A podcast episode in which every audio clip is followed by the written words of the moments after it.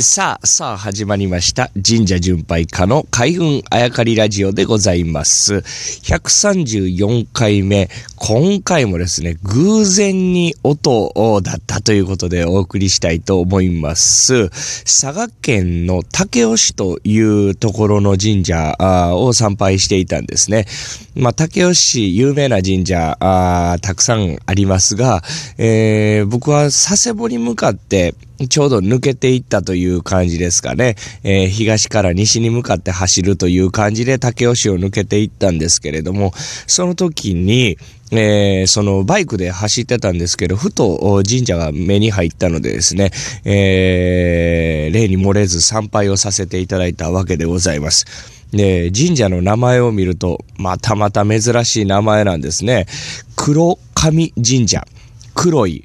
で、髪の毛の神で神社なんですね。黒神神社。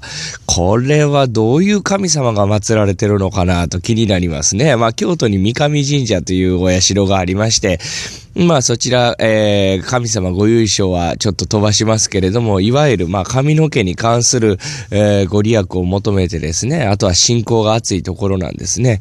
で、この九州、えー佐賀武雄市に鎮座する黒神神社、きっとまあ髪の毛に関する神様なのかなと、まあ読んで字のごとく、直感的に思ってですね、参拝させていただいたんですけれども、境内めちゃくちゃ広くて、えーまあだんだんと、えー平らな境内が何段かになってましてですね、そこを階段で繋いでまして、えー上がっていくと。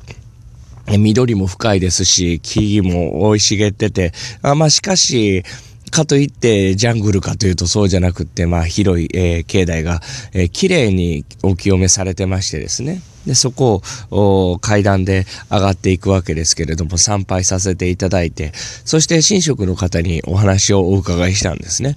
この黒神神社、どういう由来があるんでしょうか？髪の毛、えーに関することなんでしょうかね？というふうにお話を伺ったら、いやいや、そうじゃないんですよ、と。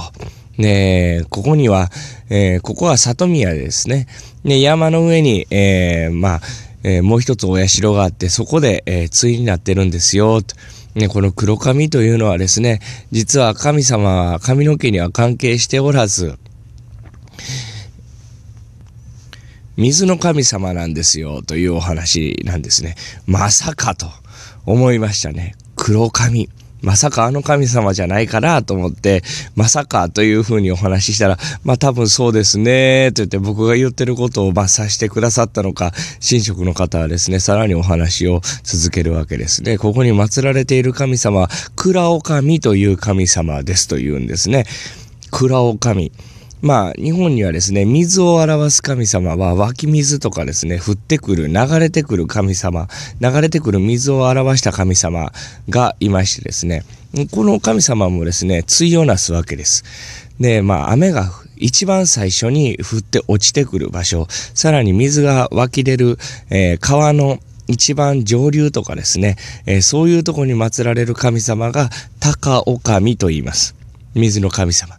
そして谷間ですね。今度は山じゃなくて谷間。そこには水が集まってくるわけです。流れ着くところ。さらに流れ着いて湧き出るところ。そこに祀られる神様が蔵お神というわけですね。で高お神と蔵お神というのは、対をなしている神様と言えるんですけれども、この黒神神社が祀られているところというのは、要はその水が集まってくるところでございまして、その蔵お神がなまって黒神になり、そこに漢字を当てて黒神神社になったというわけです。これまた髪の毛は全く関係ないんですね。要は音が一番大事だったと。しかし音だとしても黒髪という漢字を見て蔵お神にたどり着くことはちょっと難しかったですね。そして先ほど対になっていると言いましたが、じゃあ山の上にある神様は高お神が祀られてるんですか？と聞いたわけですね。ああまあそうだとも言われるんですけど、実は違うんですということです。これは不思議でしたね。話を続けて聞きますと、頂上の方には今度は岩倉がある。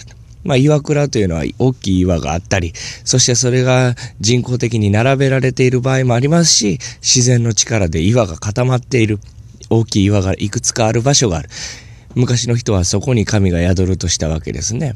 これを岩に、まあ、座ると書いて、岩倉と読むわけですね。で、この岩倉。この岩倉が、生ってですね、蔵に神様がいる。蔵に神様がいる。そこから黒神になったという説があるというんですね。なので、えー、山の上にも蔵お神の神様が、蔵お神が祀られているということでした。まあ一見高お神かなと思ったんですけれども、頂上も蔵お神だったということですね。まあ偶然というか、この海運あやかりラジオでも、まあ、音という話をですね、したばっかりだったので、えー、またまた偶然に、えー、出会ったということですね。九州で、えー、佐賀県武雄で出会った黒神神社の話、今日はお届けいたしました。